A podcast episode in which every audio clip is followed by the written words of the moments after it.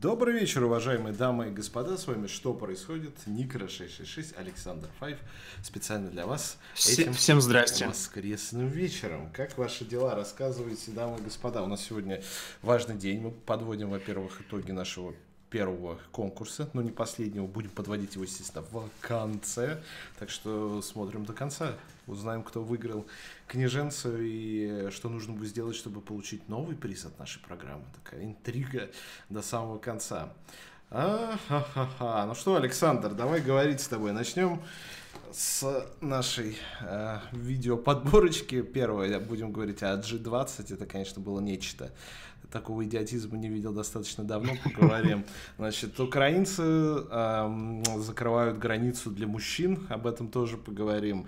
Власть борется с э, музыкой, протесты в Париже, тоже посмотрим, наверное, фоточки. И да, если останется время, про Буша тоже поговорим. Такой у нас план мероприятий. Начнем с G20. А, я поделюсь своими наблюдениями. Наверное, это самый идиотский, кошмарный, бесперспективный и неинтересный саммит из тех, который был, с учетом контингента, который там собрался. Это, между прочим, 20 крупнейших экономик, 20 крупнейших стран мира. И все, что мы обсуждаем, это условно, э, кто кому как руку почесал, кто кому не почесал руку, кто как дверь там закрыл, хлопнул еще, кто как прошел. Выяснили, что Меркель, оказывается, ес. Там целая история была, как она в ресторан сходила в какой-то. Это прям было... Ос- освещалось, как будто, я не знаю, война началась. Слушай, ну что ты хочешь?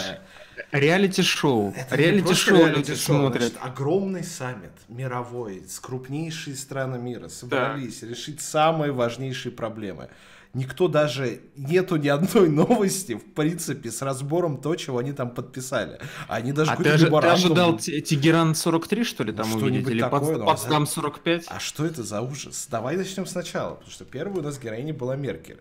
Значит, э, у нее Но ей что-то плохо стало с самолетом, нет, насколько Ей не задалось с самого начала, да, у нее сломался самолет. Общем, она где-то там развернулась назад, прилетела в Германию, назад полетела э, обычным рейсом в хоть бизнес-классом такой, трансаэроэконом примерно. Андрей написал. То есть она просто ехала в таком в этом купе со всеми. Значит, ей не повезло с самого начала. Потом, а, значит, с Макроном были проблемы. Его, говорят, вообще никто не встретил. Я не знаю, давай посмотрим видос, потому что Раша Today очень пристально следила за всей этой Естественно. Есте... Откуда мы еще узнали, что Макрона не встретили, значит, понимаешь? Макрона, он, во-первых, ночью пролетел, ну, может быть, это имело какой-то смысл. И вот обрати внимание на трап. Вот, значит, какой трап ему. Значит, мужик, мужик в желтом жилете, что это важно, это сейчас как бы для Франции. Потроллили, потроллили, да, нормально. Это, это, это, это, важно очень. Ну, то есть, мужик в желтом жилете. И тут желтый жилет, он, посмотрел, он, да. Он, он смотрит, ну и что, ну все, можно выходить? Э, я прилетел, привет. Обязательно мужику в желтом жилете руку пожать, очень символично. И, собственно, все. И трап, вот. И он прилетел. Его никто не встретил. Там ни делегации, никого там не было. Значит, как Владимир Владимирович прилетел? Во-первых, я даже чуть, наверное, вперед отмотаю. Обратите внимание на трап, какой ему подогнали. Слушай, туда. трап типа затемненный, что ли, получается, какой-то? Во-во-во, такая колба целая. Значит, он Прикольно, на, как в аквапарке, прикинь, он бы такой скатился, типа, ужух, с ну горки. Ну, вот, значит, он, он прилетел, на, с, ему подогнали супер трап. Далее, значит, Прикольно. целая про правительственная делегация его встречает, какие-то генералы, какие-то мужики, значит, там целая прям Who is the daddy? Линия людей, которые вот все, все ему что-то говорят, что-то рассказывают. В общем, Путина встречали целые делегации. Как вы видели перед самолетом, что, наверное, важно, он приехал на все-таки тачки отечественного производства. Потому что я об этом говорил уже, когда только проект «Кортеж» запустили, были очень большие сомнения, а не западло ли будет Владимиру Владимировичу ездить и везде как бы с собой продвигать использование этого автомобиля. Не, они его везде возят с собой. Вот, мне, мне кажется, это первая машина с русскими номерами, которая вообще на аргентинских дорогах появилась за все время. Да, ну, претензий нет, машинка хорошая, вроде как ее там саудиты собираются купить или еще какие-то ребята из Наши братья саудиты. Востока. Наши братья, да, если вы видели это видосы и гифки, как они с э, Бен Салманом здоровались, это, конечно... А ты не покажешь нам? А, я ее, наверное, не подготовил. А... Ну, ничего. Ну, там было очень Ну, так, это 3 знаешь, типа, секунды, по- да. брат, брат такой, отдай- отбей пятюню. Не, ща, подожди, ладно, мне, мне даже интересно, она же у меня была, и причем где-то это, где-то готовил. Ты это пока расскажи, А, на- что-нибудь нам, из пишут, своих- нам пишут, что па- парни вы клевые, но это, походу, твой бот какой-то. А, Так, эм, Да. Касатик пишет про иллюстрации, но об этом мы чуть попозже поговорим. Дом 2 отдыхает, пишет Женя Сорокин. Но действительно, вот все эти э, публичные саммиты, они давным-давно от них никаких судьбоносных решений не ждут. Вообще судьбоносные решения это какой-то термин из прошлого века. Сейчас все происходит гораздо медленнее, гораздо тягучее. Не, ладно, Вот. И поэтому Короче, все вынуждены с, смотреть на э, всякую церемониальщину, Да, э, все вынуждены наблюдать. Салманом приходит и такие прям, давай, прям думал, что я не знаю, какой-то, еще нужно было пятюнями удариться, какой-нибудь этот, как в гетто, такие, пум, там, костяшками удариться, чик-чик-чик-чик-чик-чик, какие-нибудь эти рукопожатия сделать. В общем, они прям Ну, друзья-друзья. И все очень пристально, значит, наблюдают. В одну сторону смотрит Трамп, с другой стороны там Путин с королем Саудовской Аравии здороваются, но они не смотрят в сторону Трампа. И вот все обсуждение вот в этом, короче, на, на, на этом уровне. Значит, э, далее. Путин позвал несчастную Меркель на завтрак. И, видимо, она, она без своего самолета есть ей негде. Утром она пришла к нему. Значит, э, очень долго люди рассматривали фоточки, вот эти пуловские, что он ее красной икрой и черной икрой э, угостил. стол, кстати, о- стол очень приличный. Ну, стол такой прям, да. Зав- завтрак я бы тоже бы не отказался от таких завтраков. Я так понимаю, прям в таком виде в самолет стол погрузили, и вот в таком же виде его из Москвы перли, а потому что аргентинской еды я не вижу. кухню? Ну, как и машину, машина же тоже не на подлодке Не, ну, приплыла. машина-то понятно, но все-таки по поводу провизии. Я уверен, я уверен, что вся провизия тоже на, на борте номер один. При Борисе Николаевиче, Ну, да, они на- все на полностью запасном. возили, там пол, ну, как бы, они ничего из местной кухни, куда бы ни ездили, не ели и не пили. Это то, что касается Путина. С Трампом что-то страшное было. Значит, во-первых, как мы говорили, там у них Джордж Буш старший умер, это, наверное, каким-то образом отразилось на его публичных выступлениях, Безусловно. потому что он не мог Безусловно. говорить там вещи какие-то, там, не знаю, радостные, нерадостные, пока фактически, типа, нация в трауре у них и так далее. Но, тем не менее, вел он себя как-то странно. Во-первых, первый видос это как он... э, У него проблемы, мне кажется, с президентом Аргентины какие-то серьезные, потому что вот он вначале с ним общается, ему дали пере- переводчик, он дослушал, пожал руку, и такой, ну что, ну что с этой хренью делать? Никто ее не забирает, ну кину я ее на пол. Кинул Ну, норм. и пошел. Норм. И другой видос, это уже, как я понял, в конце, вот это я вообще не понял. Значит, он, видимо, с ним прощается где-то, или у них какое-то должно было совместное выступление быть на сцене. Он ему жмет руку такой, да, все, молодец, давай. Будь здоров. И пошел. И ушел один. Нормально, нормально, В общем, нормально. какие-то проблемы с э, президентом Аргентины. Слушай, знаешь, э, э, ну ты, ты, начал с того, что какие-то вообще в целом проблемы с этим саммитом, а я вот про себя думаю, это же не, не знаю, там, не Никарагуа, это Аргентина. Аргентинцы, если ты не знал, себя считают натурально такой белой костью, голубой кровью Латинской Америки. Они натурально презирают всех остальных все остальные народности этого региона считают себя самыми белыми, самыми просвещенными, самыми культурными, а все остальные это типа помесь индейцев и, значит, слона.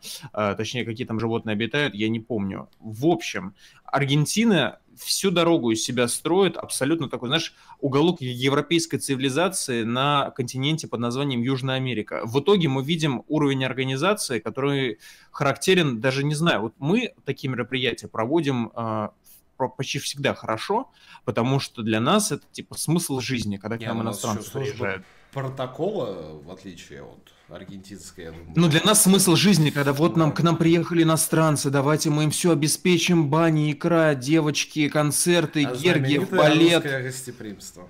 Да, аргентинцы себя показали абсолютно какими-то раздолбаями на уровне Африки. И я не очень понимаю, откуда столько гонора. Натурально, вот если ты пообщаешься с любым человеком, который из Латинской Америки, все, э, все остальные народы аргентинцев срут за их надменность. Вот как все французы срут парижан, так и все латиноамериканцы срут аргентинцев. И в итоге оказывается, что эти, вот эта хваленная какая-то европейскость и их э, культурность абсолютно ни, никоим образом не дает э, никакого выражения в реальности. То есть это, это типа все на словах, а в итоге немножко смешно, зато нам есть что обсуждать, потому что никаких фактических решений там не принимается, но вот все это не, похоже подожди, на я советологию. Херню, которую они подписали, там такой PDF, да. сейчас бум-бум-бум. А, я думаю, они подписывали, вот как ты изначально показал, перевернутым из, виде. Из 32 пунктов. Значит, тут, ну, естественно, полная чушь в основном. Тут есть важный, значит, э, важный момент. Сейчас я его вам найду. Пункт номер 12. Gender equality is critical for economic growth and fair and sustainable development. Uh, we are Gender making equality. progress okay. in achieving our uh, какой еще раз uh, Brisbane commitment to reduce the gender gap общем, а того, спонсор, что... спонсор нашего сегодняшнего выпуска курсы Skyeng. Да. Мало того, что они как бы на уровне стран G20 официально признают gender gap, существование вообще такой вещи. Да, вот, особенно но... в таких странах, как Уганда, да, там небольшой э, ну, вот, гендер. Саудовская Аравия, которая присутствовала, да. Да. И, значит, mm-hmm. они все commitment для того, чтобы gender equality всем да. привести. Ну вот особенно наследний, наследний принц, который там кого-то там расчленил, вот, женщины там предположительно подпустили к автомобилям. Да, предположительно мы ничего не знаем об этом. Ну, а, вот. Там, да, э... ЦРУ собирается доклад слить про 13 звонков прямо во время произошедшего с прямыми указаниями, ну так. А, да, там типа запалили, запалили звонки, якобы, там, нет, там, по-моему, 11 звонков помощнику, который организовал всю эту операцию по по переработке журналистов колбасу, вот, э, халяльную. А, все это запалили. В общем, ну, слушай, это все, чушь, это все дежурные, это все дежурные, мире. абсолютно ничего не значащие документы. G20 должны собираться ежегодно, напомни мне, пожалуйста. По-моему, да, они каждый, год, год собираются. собираются да. Вот, э, этот формат такой, типа, не до семерка, не до десятка, не знамо что. Э, самое большое внимание, помнишь, было к G20, когда вот только-только там Боинг сбили, и на востоке как Украины был актив... на Обаму, и потом такая да, тро- как, трогательная снимает крупным планом Путина, он улыбается, потом на Обаму, они улыбаются, они такие еще на бок головку и смотрят друг на друга. Так очень было мило, да. Нам пишут, что раз в 6 месяцев. Ну, тем, тем, тем, тем еще хуже. То есть ты, ты должен раз в, два раза в год делать что-то для публики, чтобы она думала, что ты типа еди, объединяешься, объединяешься с такими же, как ты, а, экономически успешными нациями ради общей цели, а в итоге это ничего, никого, ни к чему не обязывает вообще. То есть, типа, от слова совсем это декларативные а, мероприятия, которые, ну, то есть э, э, очередная институция, но в отличие от семерки, на мой взгляд, прям самая фейковая. Ну, может быть, где-то ну, рядом семерка, с она уже тоже лежит в руинах. Если вы вспомните предыдущую семерку, они даже вот такие вот 32 смешных пункта по итогу подписать не смогли. Они все там разругались и разъехались по разным странам. Они, у них нету итогового документа по последней семерке. Они не вышли на какие-то общие эти позиции даже, хотя казалось бы. Значит, самые важные вещи в этом G20 были, соответственно, в, в кулуарах и в рамках этого саммита во время рабочих встреч. Что, значит, случилось? Первое. Путин с Синзо Абе встретился, договорились усилить взаимодействие по вопросу подписания мирного договора. Углубить. Э, у, углубить. Они, значит, выделят на уровне, точнее, курируемым министрами, министрами иностранных дел специальные должности по взаимодействию. Так что, господа, готовимся отдавать Курила через годик-другой. Или что-нибудь из этого. Потому что эти ребята не намерены останавливаться. То есть они все настроены на подписание мирного договора. Аба еще раз это подтвердил, мы еще раз это подтвердили, все работаем в этом направлении. И Отлично. Судя, судя по тому, что в ЦИОМчик сейчас постят всякие эти интересные истории про то, что в принципе большая часть населения одобряет, Не-не-не, там не так. Вот, вот ты сейчас передернул э, в Я хорошем смысле этого слова. Да, да э, значит, там 6% э, было 5 лет назад за передачу островов, а сейчас 17%. А, вот так вот. А в заголовке вот везде говорю, было, что в половину, типа. Половина народа за. Это получается ага, не, не, не. Вы, вы, вы, Да, просто выросло, выросло достаточно серьезно, но нет, я думаю, чтобы половина народу был, была за, не знаю, что, что должны нам пообещать в обмен на Курила, но я думаю, что к этой теме мы еще вернемся с тобой. Ну да, потому что, говорю, эта тема пока не, за, не закрытая, работа идет полным ходом. Значит, это первая mm-hmm. история. Вторая, это встреча Путина, соответственно, с королем Саудовской Аравии. Они там пытаются сейчас балансировать опять в очередной раз цены на нефть. Э, говорят о понижении добычи сейчас на уровне ОПЕК. Э, ближе к декабрю, к середине декабря будут говорить на уровне ОПЕК+, и будут понижать да, да, об этом добычу. говорили. Вот. Угу. И, соответственно, они оба дали на это согласие, так что мы, опять-таки, с Саудовской Аравией в этом вопросе в деле. Третье, значит, все говорили, как я понял, о Керчи, потому что Путин там чуть ли не на коленке им расписывал и сначала Макрону и Меркель, потом Меркель и Трампу в разных, короче, группировках, а он всем расписывал, как происходил этот э, инцидент в Черном море. И судя по тому, что пока мы не слышим никаких громких заявлений про Россию и Украину от этих ребят, с кем он разговаривал, Вопрос, наверное, их, точнее, ответ их относительно устроил.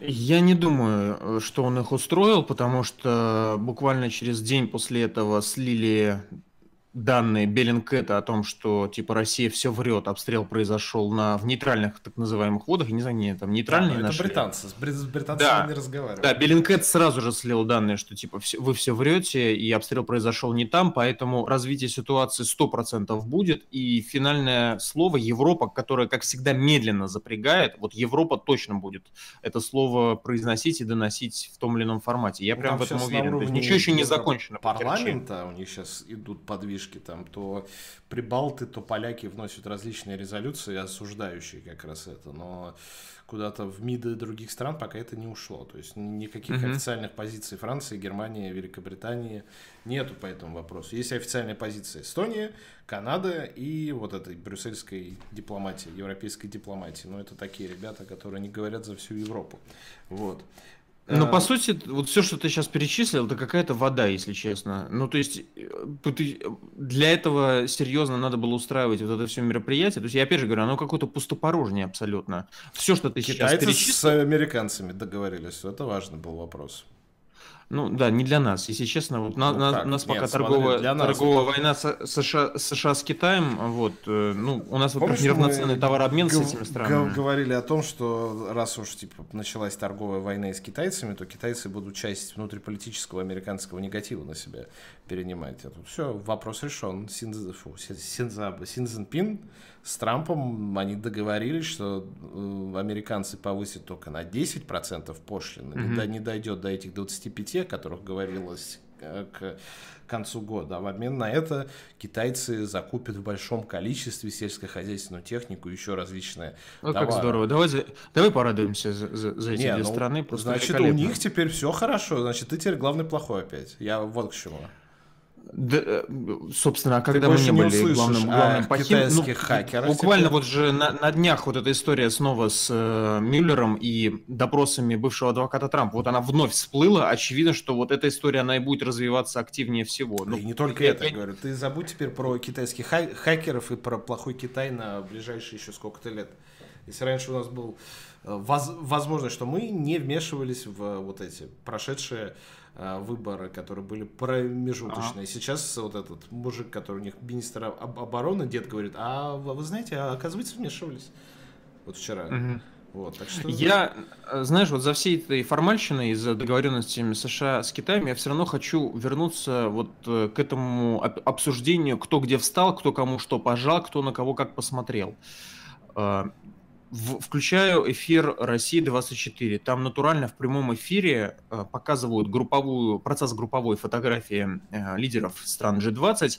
И ведущий, диктор, э, считает, значит, в скольких лидерах от Трампа стоит Путин в скольких, значит, сколько между ними люди, людей. Ну, это политбюро вот, какой-то, съезд поли, на, мой, на мой взгляд, на мой взгляд, это все какая-то неудачная копия советологии американской, когда не было у них достоверных данных из Советского Союза в большом, масш... в большом количестве, и они были вынуждены, значит, анализировать, кто где на мавзолее стоит, чтобы понять, а, значит, у а, Маленкова сейчас больше влияния, или, например, у там скажу, Хрущева, да, по, по сравнению с тем, что было до этого.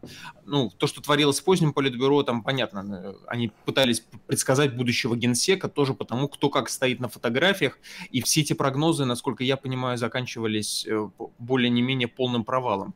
А, в случае нынешней ситуации, когда вот мы считаем, в скольких президентах от кого стоит Путин, это несколько, на мой взгляд, э, выглядит неполноценно. То, а есть... тоже, то, что Russia Today тебе показывает, вот заходит Трамп, он не Я Russia Today не смотрю, Никра, я не, не, смотрю этот канал, потому что он типа работает совершенно другую аудиторию, вот, и если я хочу... Они...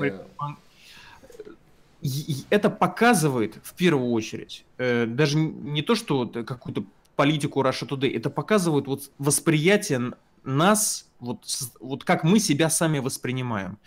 Это смахивает на какую-то центральноамериканскую страну, знаешь, которая вот, а, а наш, значит, вот новый премьер-министр, он учился, значит, в Гарварде, и, значит, мы теперь заживем хорошо.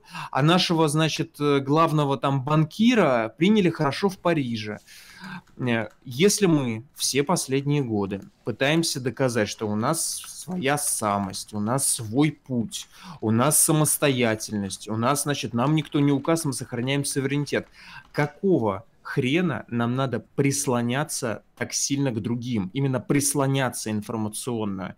То есть э, я не уверен, мы очень что на турецком... Нам нужны друзья нам, нам плохо. Они у нас так есть. Меркель совершенно спокойно завтракает с Путиным, отлично, типа, но считать вот это там показатель того, что диалог какой-то а, сохраняется. Вот, но считать, от кого, где стоит Путин, кто на него, а. как посмотрел, как на него смотрит Мелания Трамп, пока сидит это Трамп, значит, в тема. Значит, это вот я хочу, чтобы ты показал это, этот, этот скриншот, блин, он меня реально выморозил. Сейчас, подожди, значит, это вот так. Давай, я продолжу, я, я подчеркну какой-то... Черный список, э, не черный список, это сейчас... А, да, потому что Соловьев, естественно, я добавил в черный список, вы не удивляетесь сейчас. Ну, э, я бы на его месте то же самое сделал. Так, приходит... э... блин, я не могу, подожди.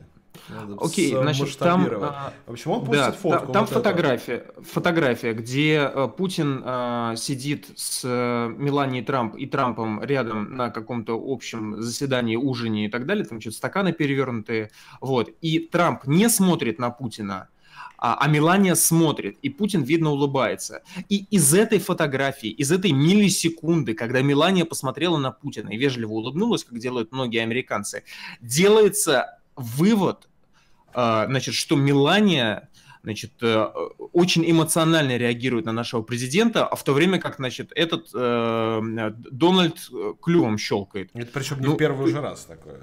Вот именно с, ну, с есть... Меланией и с Путиным. Это такой какой-то заигранный сюжет у этих ребят. Не, я просто... Ну вот из этого делать там Соловьев, это же не последний а журналист в стране. Он Путина, самый, самый популярный журналист это, это, это нашего, нашего государства, судя по опросам. И из этого делаются выводы о том, что вот, посмотрите, значит, как мы там себя показали. Ну, честно, э, я не думаю, что на турецком телевидении на турецком телевидении, на турецком государственном или там контролируемом а, Эрдоганом телевидении обсуждается, в скольких президентах от Трампа стоит Эрдоган. Или как кто смотрит на Эрдогана. Ну вот честно, а если ну, обсуждается, видел, а если, если это, да. ну мы с тобой известные зрители, конечно, турецкого телевидения, но тем не менее, а, если это и обсуждается, блин, ну мы же не Турция, ну, у нас там ВВП больше, размер страны больше, геополитическое влияние у, значит, Турция скорее региональная держава, мы там пытаемся на статус мировой претендовать. Я не очень хочу э, видеть какую-то шизофрению, когда мы претендуем на мировой статус, а ведем себя как какая-то мелкая региональная страна, которую пустили, значит, э, в чистый дом а, и попросили э, снять обувь и переодеть тапочки. Обязательно, иначе мы все загадим. Вот это какое-то очень странное отношение, и я не помню, знаешь, что самое для меня журналистика, Я не помню этого подобострастия, по крайней мере, ну, в начале 90-х я еще не самый осознанный человек был, но в конце 90-х точно. Я не Ты помню этого. Я помню, я помню, я помню бесконечные там все эти то, переговоры с МВФ, чтобы они нам бабла дали, да, но там не было такого, что вот, значит, эм, Камдисю посмотрел на, на Немцова, подмигнул ему, значит, деньги будут. Блин, такого не было. Вот не было этого, понимаешь? Сейчас какого-то хрена, при том, что мы э, в ряде ситуаций демонстрируем свою самость, свою самостоятельность, там, в Сирии, то есть реаль, в реальных делах демонстрируем, что мы можем там показать зубы. Какого хрена в описательной части этого всего, в идеологической части присутствует подобострастие перед тем, что вот нас, на нас смотрят, на, нам улыбаются, нас пускают, это контузия Блин, пристрели года, меня. Я не, я не... Контузия 14 года, что ты в, в изоляции, никто ничего с тобой разговаривать не хочет, за один стол садиться не хочет, поэтому они выискивают какие-то вещи. А второй, наверное, самый главный пункт, что во-первых, людей у нас сделали самыми популярными журналистами, не тех, кого надо, мягко говоря, я так выражусь. Это первое. Ну, Еще... кого заслужили, прости, пожалуйста, кого ну, заслужили? менее, вот. А как мы с тобой говорили, сами-то ни о чем. А эти люди работают онлайн, им нужно генерировать какой-то контент. Вот когда ничего не происходит, они начинают смотреть на... Кто не, кто не так сел, кто как встал, о чем они еще будут говорить? 20 человек ну, типа, собрались засоря... в одной комнате. Засоряя эфир, они производят новый смысл. Ну, да, мы же, ну, то, что мы с тобой обсуждаем, это мы же не из пальца высасываем. Весь твиттер был вот в этом бомбеже от этих комментариев и так далее. То есть это типа люди замечают, что вот появились какие-то странные мотивы в описательной части всех этих визитов. Не, вот, вот этот когда... мотив, что Путин трахает жену Трампа, он начался еще где-то, наверное, несколько таких саммитов назад. Слушай, мы не Толкают против, пожалуйста. Те же самые вот эти люди, Соловьев и вот эти ребятки. И еще это было, когда был э, парижский вот этот слет по случаю окончания Первой мировой. Тоже, типа, посмотрите, как Милания посмотрела. Мне кажется, это какая-то нездоровая тема, которую у этих ребят свербит, и они специально это прям ищут какие-то стоп-кадры. Может быть, хотя, хотя Мелания выглядит охрененно по сравнению Нет, особенно никаких проблем, я только не знаю, зачем они как бы на... Ну, я тоже не знаю. Вот, это все делают. Ну, Давай эту херню мы похороним, вот, э, не будем больше не возвращаться. А, вот.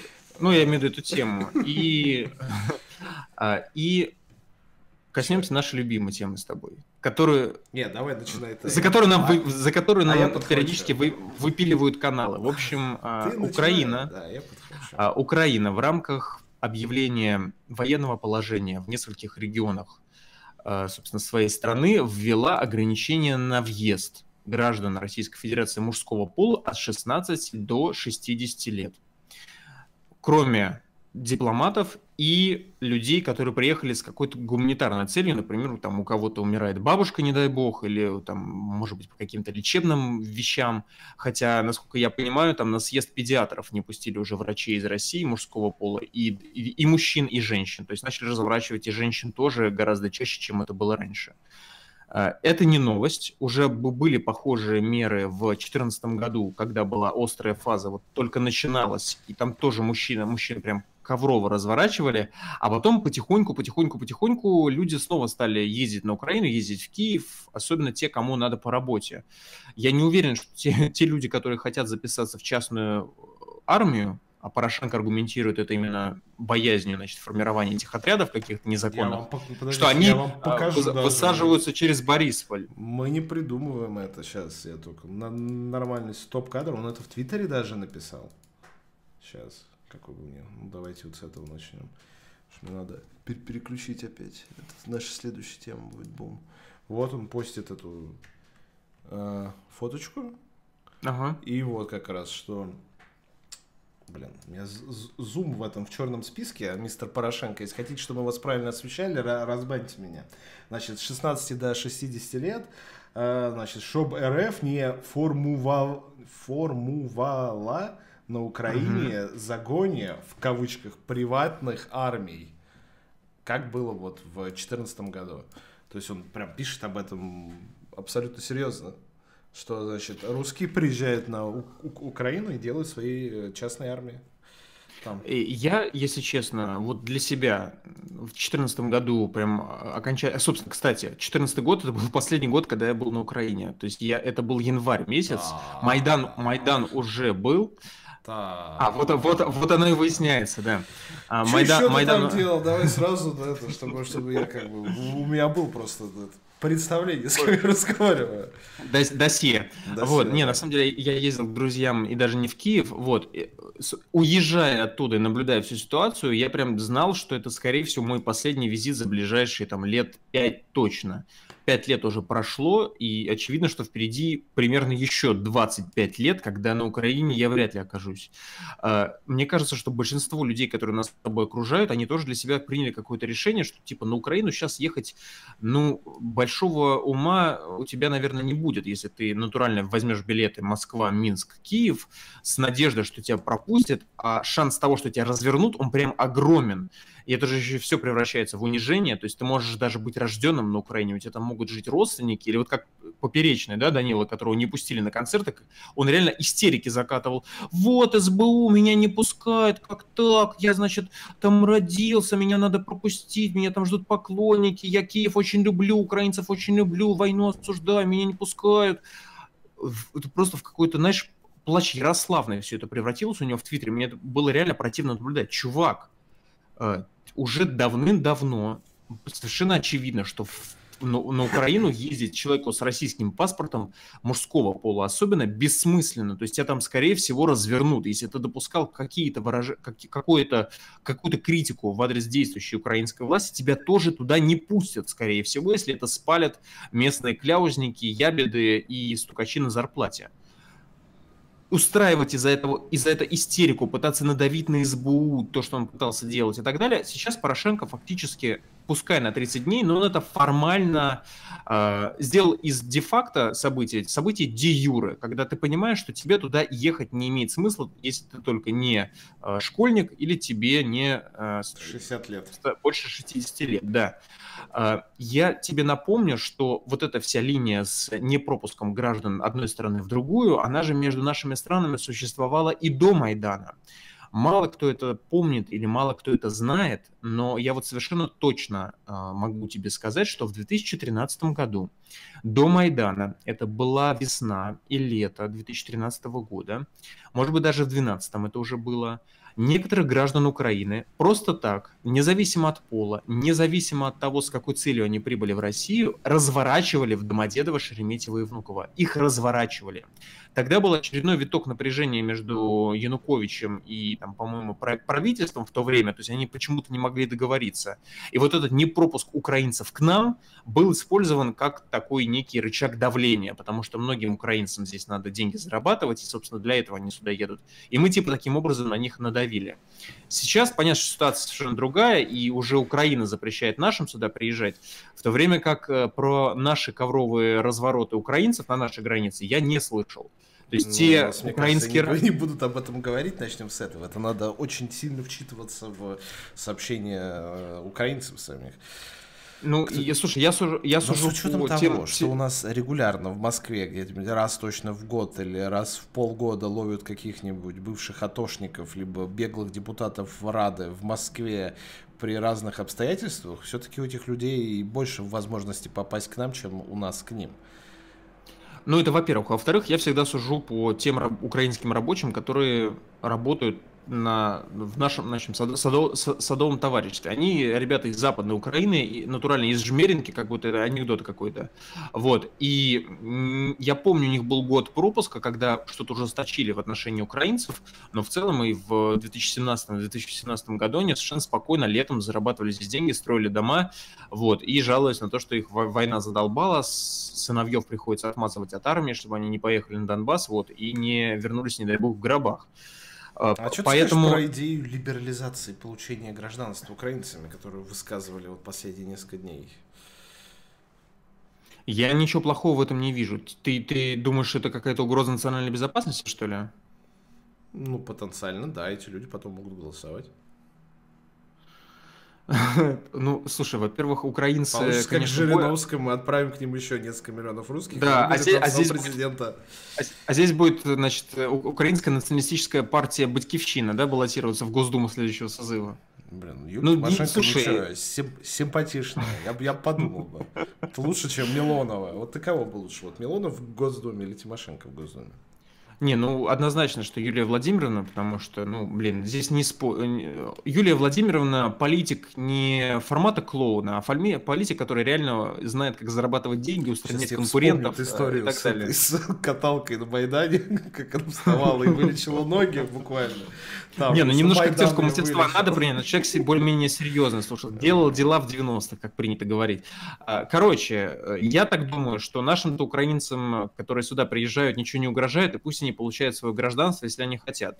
Вот, пожалуйста. Э, я, я только за, если честно, потому что в, в том, что украинцы этнические составляют там я думаю, десятую часть населения Российской Федерации, я думаю, что ничего, во-первых, плохого нет, а во-вторых, ты с этим спорить не будешь как это влияет на карту голосов на выборах в Государственную Думу или президента Российской Федерации, я, думаю, что, как, как, я как думаю, что никак. Влиять. Главное, что не, они я пытаются... Не против, с одной стороны, мне единственное, что нужно, чтобы вот эти ребята, которые неблагожелательные элементы, я их так назову, которые сейчас активно действуют на Украине после того, как вся эта история в очередной раз закончится с разным итогом для них, не побежали сюда и имея агрессивное антироссийские взгляды не нашли тут себе землю обетованную, где они смогут устроиться на работе и жить спокойно и припеваючи. А до этого э, поливать грязью мою страну, участвовать в различных провокациях и заниматься всякими гадостями на территории своего любимого государства. Я думаю, что такого не будет. Я, кстати, вспоминаю очень прекрасную э, историю про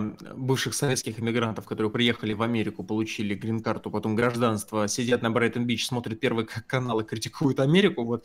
А ты, я понял, что ну, ты хочешь избежать. Да, это, да я, я думаю... Да, кстати, вот Скрипаль абсолютно Брайтон Бичевский какой-то персонаж. Вот я понял, что ты хочешь этого избежать. Да. А, слушай, мы что-то за это а, затрендились. Вот. Да, давай такими двигаться темпами, дальше. Такими темпами мы ничего не обсудим. Я всем напоминаю, что мы собираем деньги на новую камеру для вот этого основного канала. Резервного канала со стримами больше нету, спасибо а, нашим прекрасным друзьям, которых мы очень, очень любим из соседней страны. Вот, поэтому донатьте, будем зачитывать ваши сообщения в эфире. Я так понимаю, что был какой-то крупный донат в, конце прошлого эфира, да, да? он был уже после эфира, потому что он не проигрался у нас во время. Это он был от Ани, тысячу рублев с пометкой «Залга на интернет». Вот, так что если Андрей это слышит, естественно, я ему деньги никакие не отдам. Но тем не, менее, нет, спасибо. Деньги. Андрея не отдам я. А, вот, это, это, это, это, это важно, да. Чтобы мы, чтобы мы сохраняли значит, э, стереотипы у наших, у наших прекрасных зрителей. Да, под, подписывайтесь на канал, ставьте лайки, если вы слушаете нас в рамках подкаста, не поленитесь, оставьте комментарий на iTunes или там на Лайки подкасте. обязательно. Да, на 500 лайков под прошлым, под прошлым видео не собрали, поэтому собаку свою не покажу. Вот мы сейчас Извини. начали активно лайкать наши подкасты на iTunes, мы появились на первой странице списка политических подкастов. До этого у нас там не было. Теперь мы где-то в конце там, но мы есть на первой странице. Вот, так что Ура! Надо двигаться Ура. дальше. И Короче, ставьте лайки, слушайте да. нас где вам удобнее. Так, двигаемся дальше. Значит, музыка в России. Объясни мне, а, э, почему силовики э, устраивают в России революцию таким образом? Ты Зачем силовики хотят развалить Россию?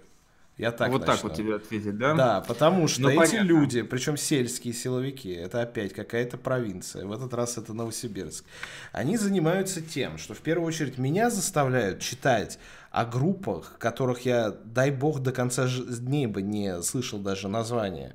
Мало того, что заставляют читать, они, значит, этих людей э, находят их каким-то образом, задерживают их там чуть ли не на вокзале при попытке слезть с поезда, тащат их в отделение, грозятся подбросить им наркотики, по словам участников группы.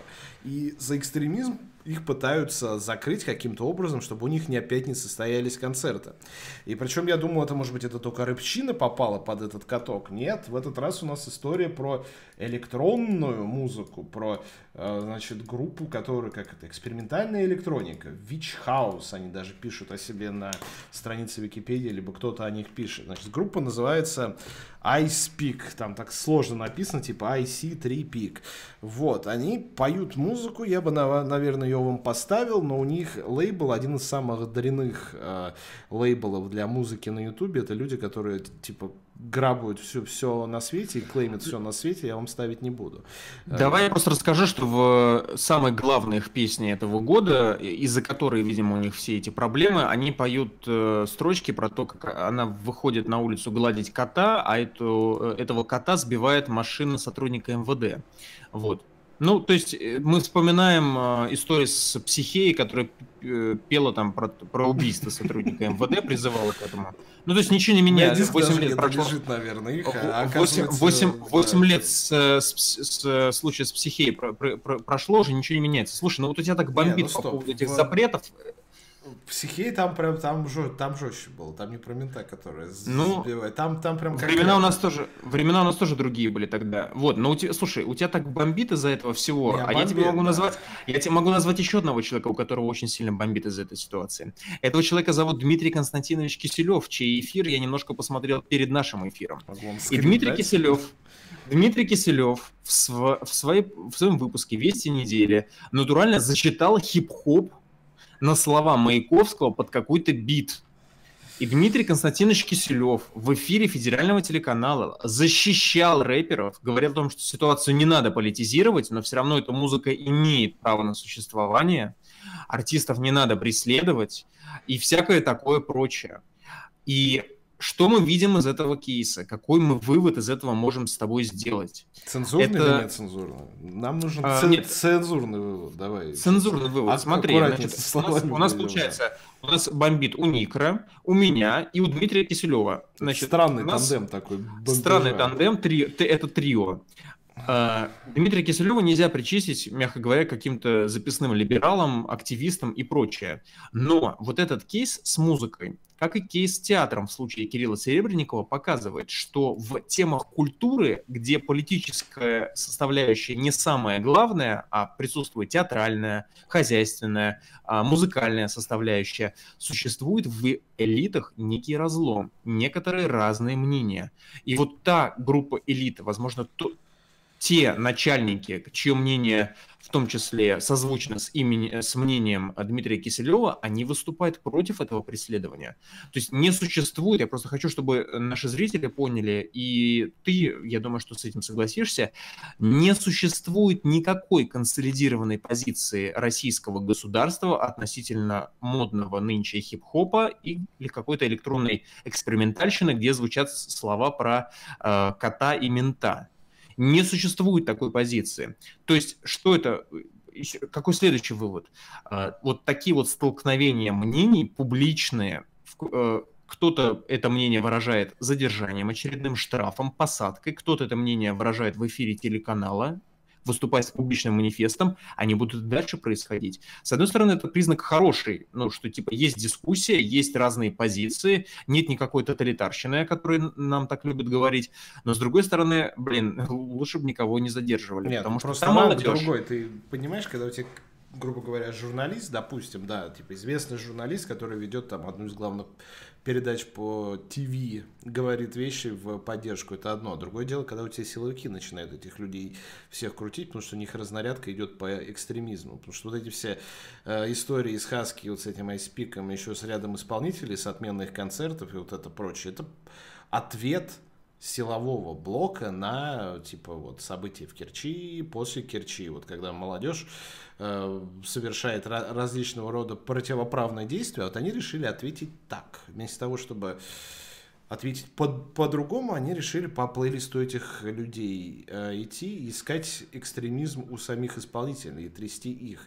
Почему этот подход фундаментально неправильный? Потому что люди, которые, как правило, его исповедуют, это те же самые люди, которые были свидетелями распада другой большой красивой страны, которая тоже заканчивала свою жизнь в агонии, борясь с музыкантами, с, с инакомыслящими, инакомыслящими, свободой слова и так далее.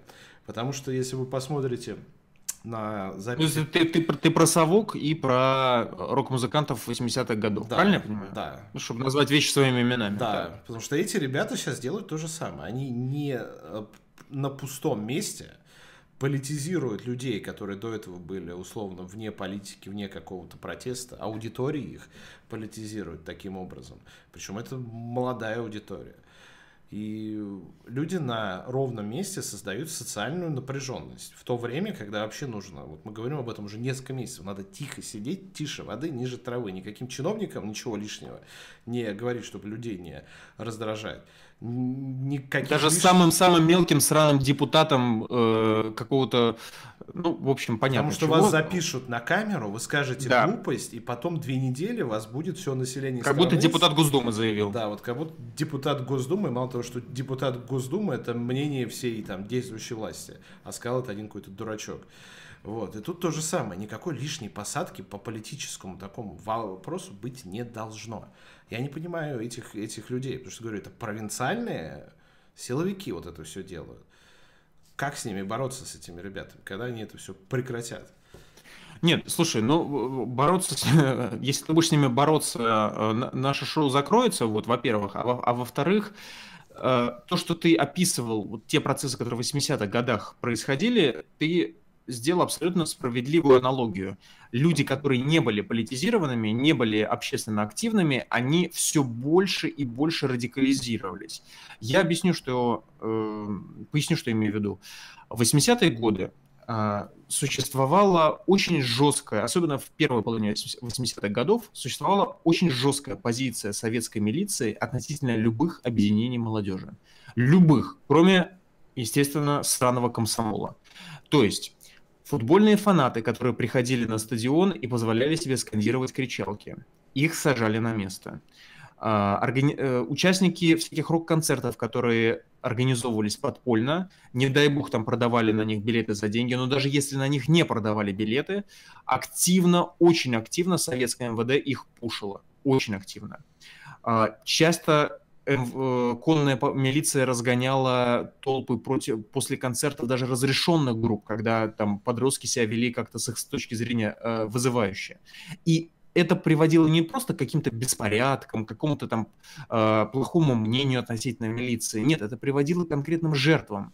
Я не помню, рассказывал я или нет всю эту историю с э, матчем в Лужниках, когда милиция, чтобы вот реально э, в очередной раз утереть нос фанатам перекрыла несколько выходов э, со стадиона, и в итоге из-за того, что там была налить, и Спартак забил гол, и все ринулись из выхода снова на трибуны, чтобы посмотреть, как это произошло, но там десятки трупов в Лужниках по вине советских силовых органов. Про это, кстати, почти никого никто не другого. говорит, а Стелла там стоит. Но не Стелла там такой памятный. Да, ну то есть это, это вспоминается только в конкретные даты, когда там родственники об этом говорили. Естественно, ничего в советских газетах об этом особенно не писали. Это какие-то маленькие в подвале каких-то странных газет все это э, доносилось до общества. Короче говоря, к чему это в итоге привело? К тому, что энергия все равно никуда не делась. А, КГБ и комсомол в итоге все равно были вынуждены организовать площадки, которые они типа крышевали, которые они помогали молодежи самовыражаться, типа, типа Ленинградского рок-клуба. И в итоге все равно эта энергия, которая подпитывалась радикализацией, она все равно вылилась. И те люди, которые в 91 году пришли к Белому дому, это в том числе те люди, которых гоняли советские э, милиционеры, сидя на конях, дубинками, потом появившиеся э, другие спецсредства, средства против них применяли и так далее. Это в том числе эти же люди. Я не понимаю, зачем наступать в одну и ту же... Вот я чувствую, что мы просто есть... выходим сейчас на второй виток вот этой всей истории. Вроде бы как я... демократизировались немного, посидели, а теперь время опять, давайте эти, запрещать музыкантов, давайте... Ни к чему это не привело. Я, кстати, уверен, что почти что там тоже, возможно, даже главы ведомств это могут открыто заявить, что ни к чему такая политика не, не привела. Но это то, что они делают публично, мы не знаем, что они делают под ковром или там под, под ковром, своего вот тебе говорят, ты либо стола. отменяешь, сволочь, свой концерт, либо мы тебе наркотики подбросим. Вот что они делают не публично.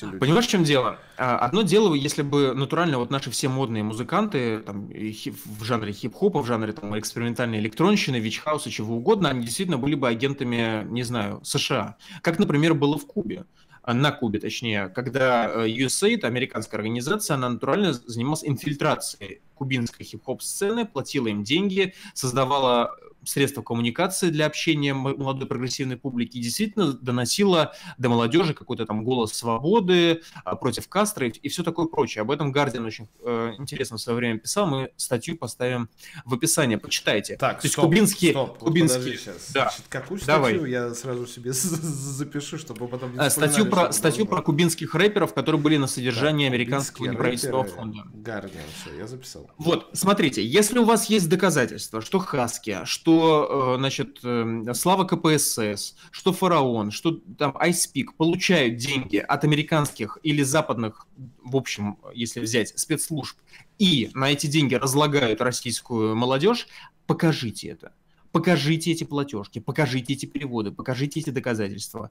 То есть, а если вы пытаетесь отщемить э, музыкантов за музыку, за их слова и говорите о том, что, ну, формальных у нас к тебе претензий нету, поэтому мы тебе наркоту подкинем, вот это как-то уже типа не по-людски совсем. Если у вас нету реальных пруфов про экстремизм, если у вас нету э, лингвистической экспертизы хотя бы, покажите А у лингвистическую них нет экспертизу. никаких пруфов, они поэтому Ну, держат типа, сколько-то раз там э, за задерживают на Юридически, сколько-то часов. юридически это проведено, проведено неправильно, несправедливо, понимаешь? Ну Если да. вы нам реально показали, типа, этому чуваку, значит, каждый день там звонят и рассказывают, как разлагать русские ума, ум- умы молодежи, пожалуйста. Планталиса, рыбчины, разлагать русские. Да, да, да, да.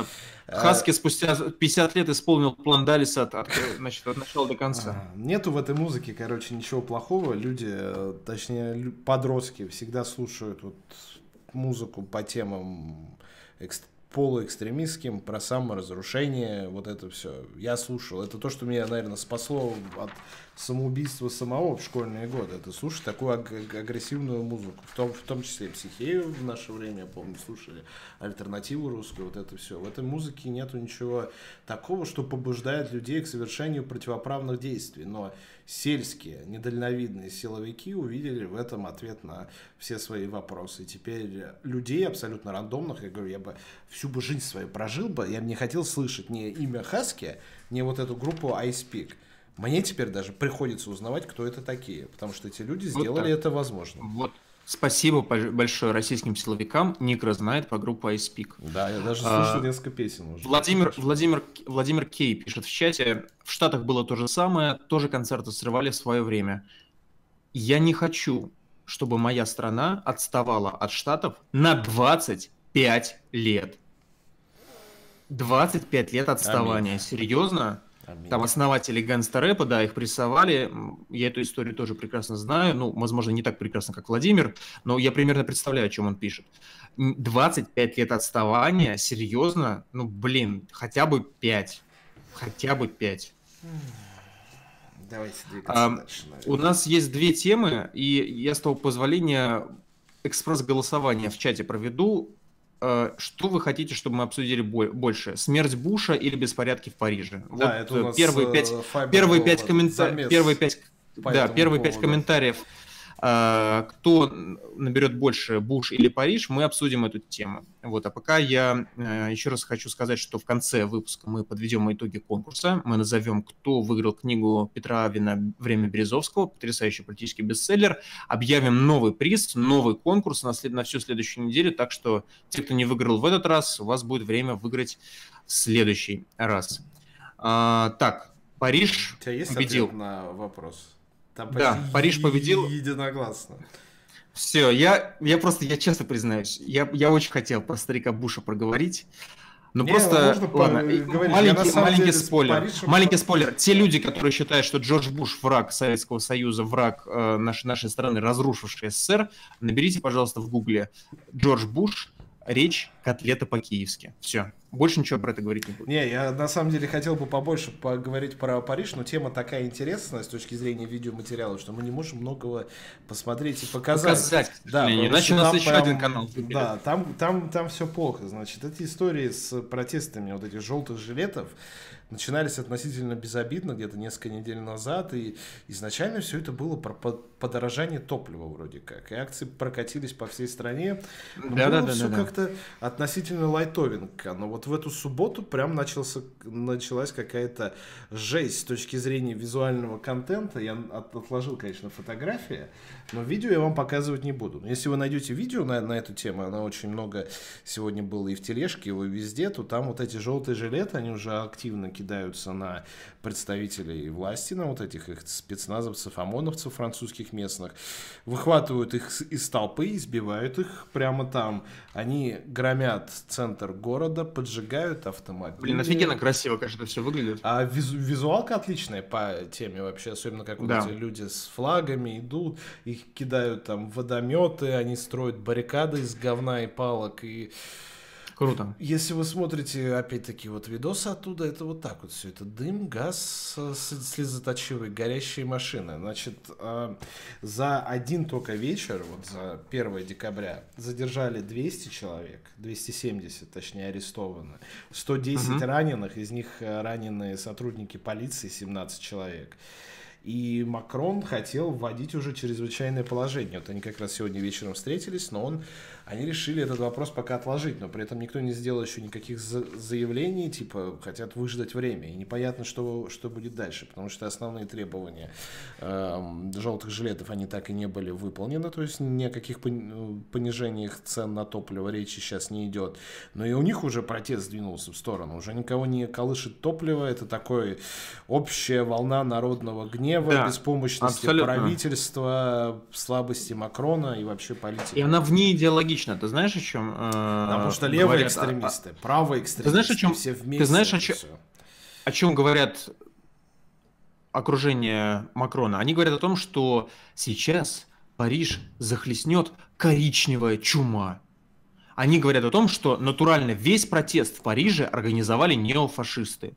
Ну, там я смотрю, я смотрю, нет, слушай, я смотрю, я, я смотрю, э, они Лип, Липениху во всем э, обвиняют. Я смотрю, значит, кадры, я смотрю и вижу чуваков, ровно тех же леваков-анархистов, которые в, Га, в Ганновере, в, э, в Канаде, помнишь, они на всяких саммитах выступают? Ну, антиглобалисты такие, ну, вот эти все. Антиглобалисты, да, анархия, леваки, которых твои любимые и так далее. Но, понимаешь, в чем дело? Отчасти, там, глава МВД местного, она права, по-моему, это она она говорит о том, что там, типа, есть э, крайне правые, они там есть. Есть и крайне левые, есть футбольные фанаты, есть э, хулиганы и мародеры даже прям вот Да, настоящие. то есть, ну это натурально, у меня прям ощущение, что вот нынешнему молодому поколению французов хочется свой 68-й. Если, ну, в 2000... очень, в Если в 2005 году, помнишь, такие крупные-крупные беспорядки были в пригородах Парижа, в пригородах других городов, когда там э, выходцы из Северной Африки все поджигали? Я думаю, ты помнишь эти кадры, когда они там кучу-кучу машин сжигали, а, тоже Саркози вводил чрезвычайное положение, а, куча арестов. Я не буду а... цитировать Саркози, потому что он там очень жестко про этих Да, Саркози очень жестко говорил. Но тогда это были типа как иммигрантские протесты, и тогда вот начали говорить о том, что вот Франция не справляется с потоком мигрантов, Франция становится, значит, не того цвета и прочее, прочее. Он на этом волне, сейчас... кстати, выборы выиграл в итоге. Да, но сейчас это преимущественно белый протест, mm-hmm. то есть это преимущественно коренной протест. Это протест молодой, но я посмотрел, кого судили по первым задержанным с этих акций. Там и какая-то 40-летняя, э, чуть ли не учительница, какой-то там клерк, а, да, безусловно, какая-то молодежь, более-менее активная, студенты, футбольные фанаты и все такое прочее, но это вот такой получился внеидеологичный замес всех против Макрона или там всех против государства.Угу. Дальше. Ты, ты требования видел, которые они предъявили? В итоге нет. Последние требования, говорю, это были топливо. Что вот они это просто. Я, короче, знаю, раз у нас, раз вы отказались обсуждать моего любимого старика Буша, ветерана Второй мировой, Военного вот, летчика, то... между прочим. Военного летчика, да. Одного из лучших американских президентов 20 века. Ладно, я, прод... я возвращаюсь к Парижу. Да поговорим мы про Буша, ничего страшного. Идем в овертайм, ничего страшного не случится. Не-не, Тут такая сочная тема, которую прям хочется разбирать и разбирать. Я про Париж. Значит, требования. 40 директив, все 40 зачитывать не буду, я вас поберегу. 40 директив, которые желтые жилеты, ЖЖ, передали значит, правительству. Рост минимальной, минимальной пенсии до 1200 евро. Минимальной зарплаты до 1300, в скобочках, чистыми. Ограничить максимальную зарплату 15 тысяч евро. Так, значит, что это означает? Все футболисты футбольного клуба Пари Сен-Жермен могут идти нахер, потому что там, там зарплаты на арабские нефтяные деньги совершенно безумные. Значит, максималку хочет, хотят 15 тысяч евро ограничить. Дальше. Вернуть энергетические компании под контроль государства. То есть Тоталь, которого мы здесь угробили на, терри- на территории аэропорта нашего, вот, Ой, а, президента, не, да. Не напоминаешь, пиздец. Вот. Э, и, и все другие гиганты э, э, энергетические должны быть национализированы. Вот, вот скажи мне, пожалуйста, это требование похоже на требование коричневой чумы? Так это говорю, в том-то и дело, такой сплав ультра-леваков с ультра-националистами, там, тире где-то даже фашистами, плюс радикальными центристами какими-нибудь, совсем просто политическим спектром, которые вот буквально сели и на коленке письмо турецкому султану написали. Но у меня ощущение, что это не желтые жилеты, а Виктор Анпилов, понимаешь, вот это вот все озвучивает. Да, значит, как будто в 94 году находимся. Значит, дальше. Прекратить закрытие региональных железнодорожных линий, школ, почтовых отделений и детских садов, значит, против сокращения госрасходов. Значит, снизить, снизить пенсионный возраст. Там он, видимо, совсем высокий, в отличие от нашего будущего. А увеличить госпомощь для создания новых рабочих мест. Но дальше мой самый любимый пункт требований желтых жилетов в Париже. Значительные средства на психиатрию. Ну, это леваки точно.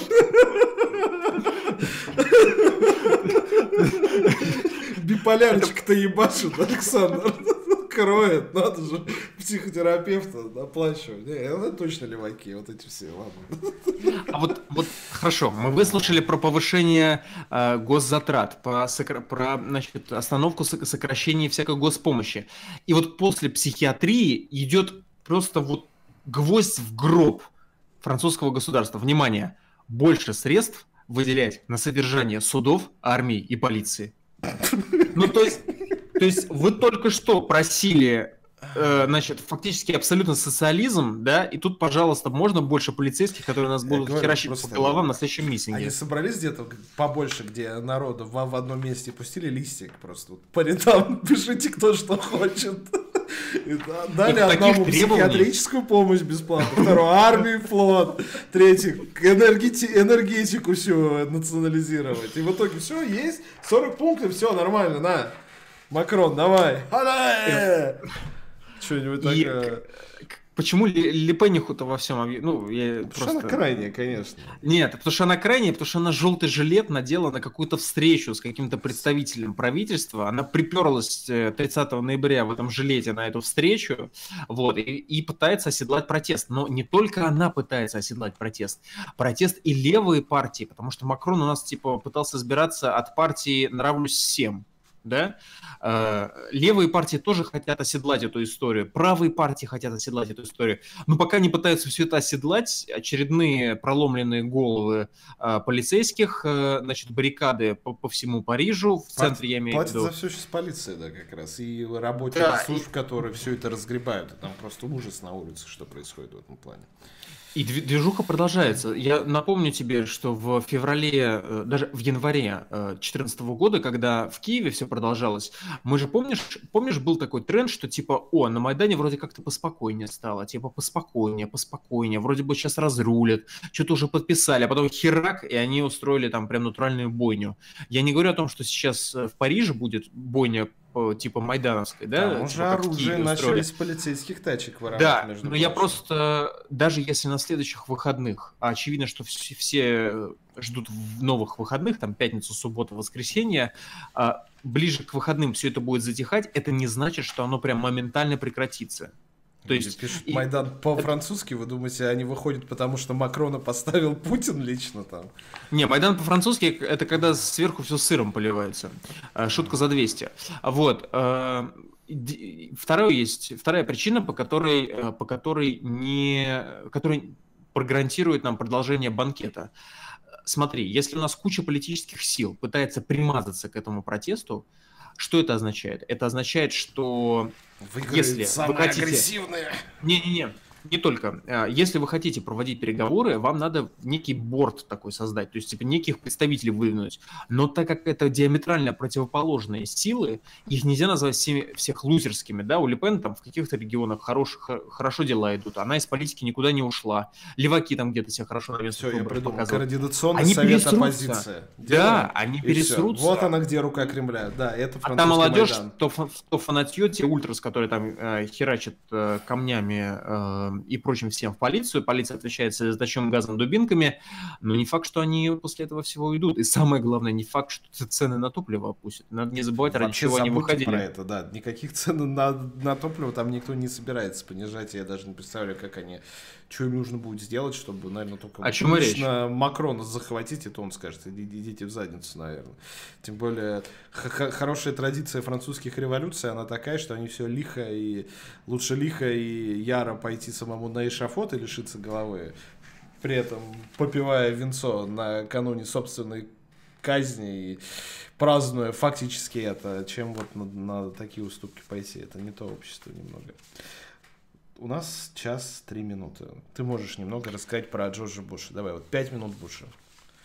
Пять, пять минут Буша в чате. А, короче говоря, Помер Буш-старший. 30 ноября 2018 года в возрасте 94 года. Дай бог каждому столько прожить, на самом деле. У нас почему-то пытаются найти некие общие линии между ним и между его сыном э, Джорджем Бушем-младшим, хотя на самом деле политик совершенно другого калибра, совершенно другого свойства. Я напомню, Джордж Буш-старший был вице-президентом при Рейгане.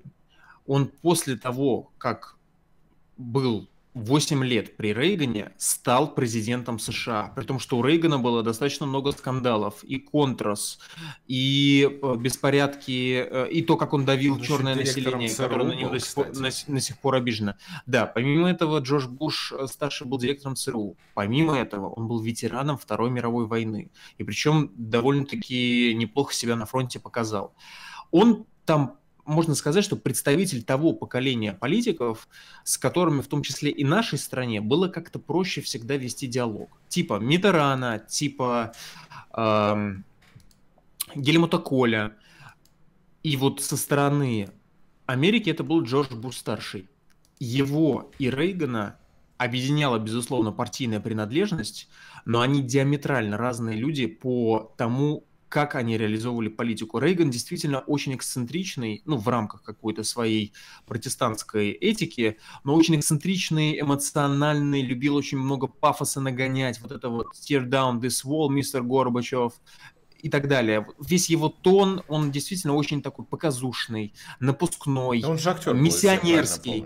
Да, но не только, это просто же тип личности. Ты же актером становишься не потому, что типа ну, конкурс меньше. Да, ковбой, да? вот Сразу это тип личности. Это тип личности. Джордж Буш старший был другим, он был прагматиком. Э, он был прагматиком, и надо сказать, что в нашей стране ну, после его сына многое поменялось, и вот начали их сравнивать. Не, вот там, сыном ему Буш отец, повезло, сын. это факт. Да. Тут природа отдохнула. Ну, потому что пить надо меньше. Потому что пить надо меньше, у сына действительно были проблемы большие с алкоголем. Но в нашей стране к Бушу относились, э, на мой взгляд, неплохо. Потому Я что, напомню, во-первых... президент был 89-93 год, самый судьбоносный да. момент истории нашей страны. Все так. Джорджа Буша-старшего не называли человеком, который прикончил Советский Союз.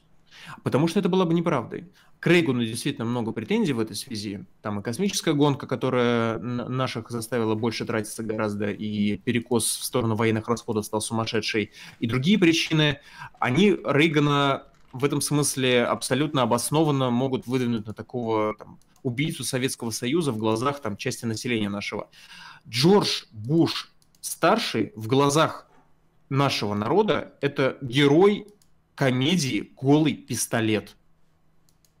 Я напомню, что в комедии с Лесли Нильсоном, а, да, Джордж Буш старший, над ним очень сильно шутили сценаристы фильма, которые, естественно, были либералами-демократами, показывали его идиотскую жену Барбару, хотя она была более чем достойным человеком, которая справа в синем Ее как раз она недавно тоже умерла, они фактически... Да, они умерли в один год. Да, они, они умерли в один год. В один год умерли. Такая прям история, история любви. Короче говоря, над ним можно было издеваться, над ним можно было шутить, но к Джорджу Бушу старшему было абсолютно какое-то такое спокойное отношение в нашей стране.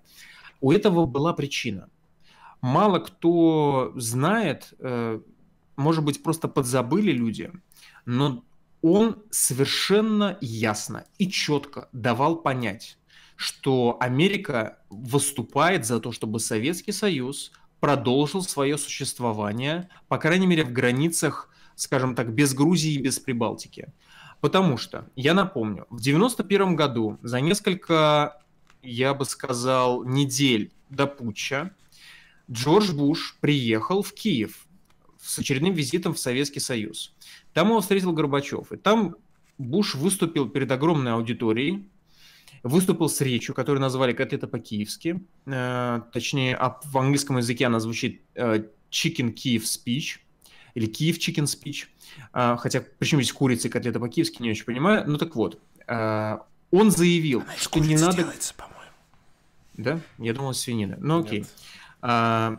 Он заявил, что надо обязательно предотвратить появление новых государственных образований, где во главу угла будет поставлен радикальный национализм. Он заявил, что не надо гнаться за самостоятельностью, если за этим нет ничего, кроме идеи. Вот все, что он заявил в этой речи, вызвало жесточайший разрыв пуканов у украинских националистов.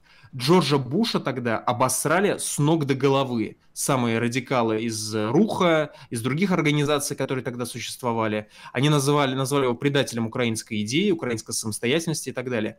Понятно, почему Буш это делал. Не то, что он был сильно против украинского национализма и там распада Советского Союза, может быть, был, он не был сильно против.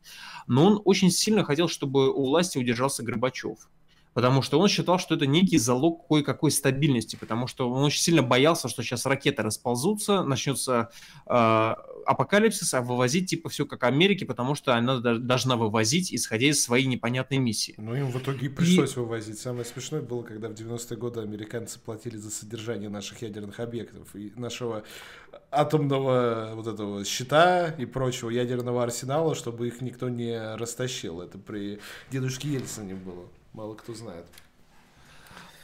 Ну вот, и понимаешь, в чем дело? С, с Бушем у, у Горбачева нормальный диалог строился, и у Ельцина, и в целом можно сказать, что вот самый лучший этап наших взаимоотношений с Америкой, ну, можно сказать, что типа мы уже мы тогда были абсолютно на уровне Плинтуса с точки зрения экономики, но с точки зрения, скажем так, понимания того, что мы хотим, что они хотят, он пришелся именно на его президентство.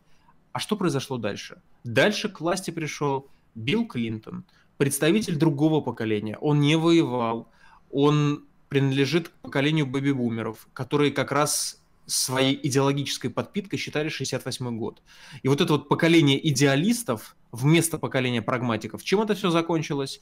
Да, Буш с Ель, э, Ельцин с Клинтоном более-менее нормально лично общались, но очень жесткая позиция по Югославии, а Буш отказывался первым признавать независимость Хорватии и Словении, я напомню. Он отказался это сделать первым. Европа признала независимость первых э, отколовшихся от Югославии союзных стран.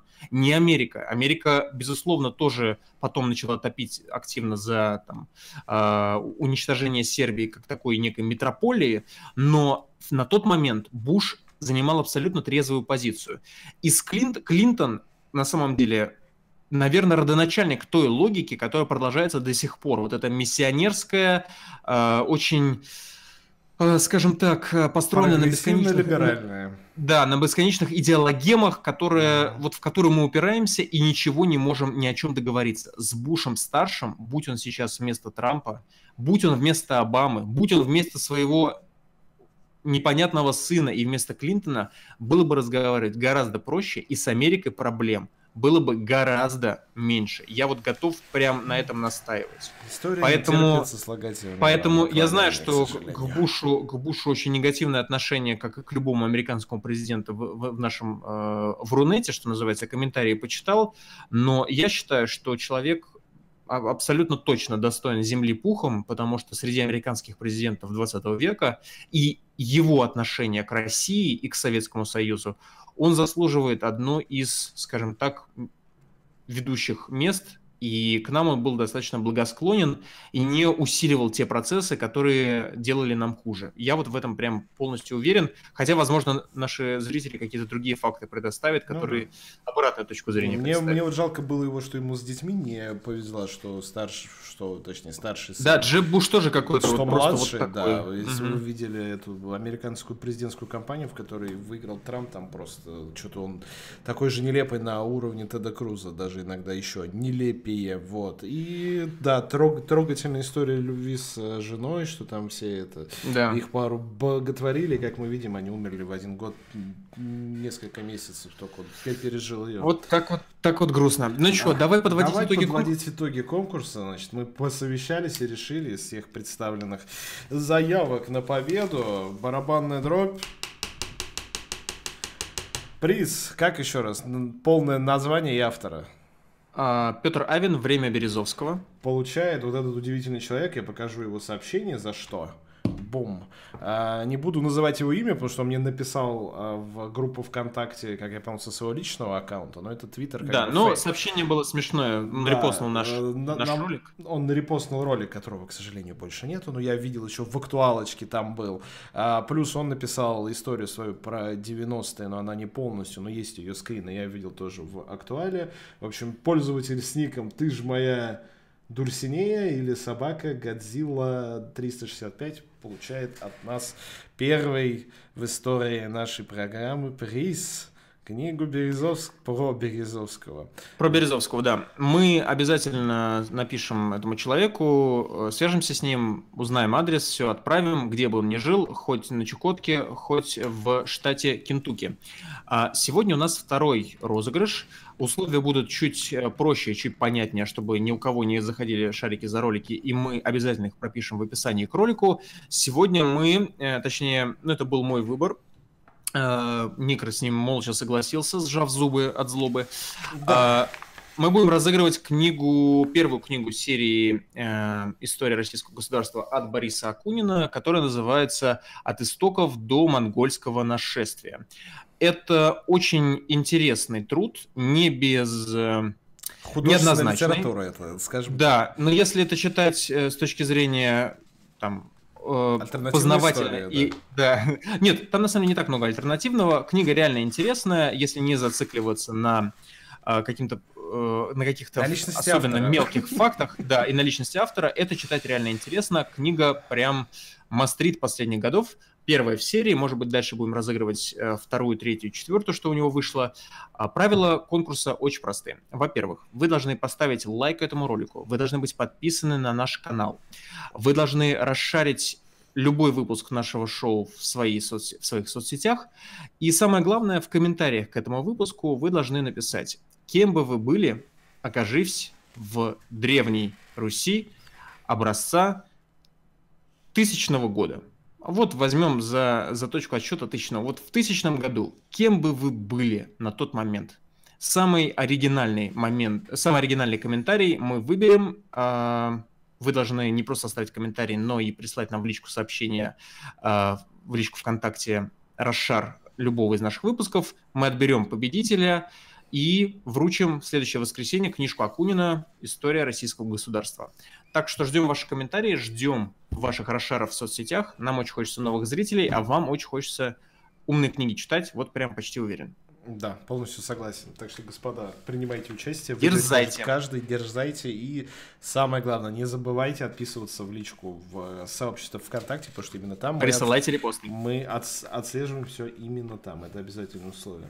Так, мы были в эфире час 16 минут. Я не знаю, нас, наверное, будут потом долго материть за такой длинный выпуск, но тем не менее мы покрыли, обсудили все, что хотели. Так что свою программу максимум мы выполнили на сегодня. Если у кого-то есть еще вопросы, задавайте их сейчас. Если нет, с вашего позволения мы откланяемся, потому что и так уже ушли очень сильно в овертайм. Спасибо, спасибо за выпуски. Все, вопросов нету. Господа, всем спокойной ночи, хорошего вам начала рабочей недели. Увидимся во вторник, 22.05 на этом канале. Приходите, зовите друзей, участвуйте в конкурсе. Будем вас ждать. Будьте здоровы. Пока.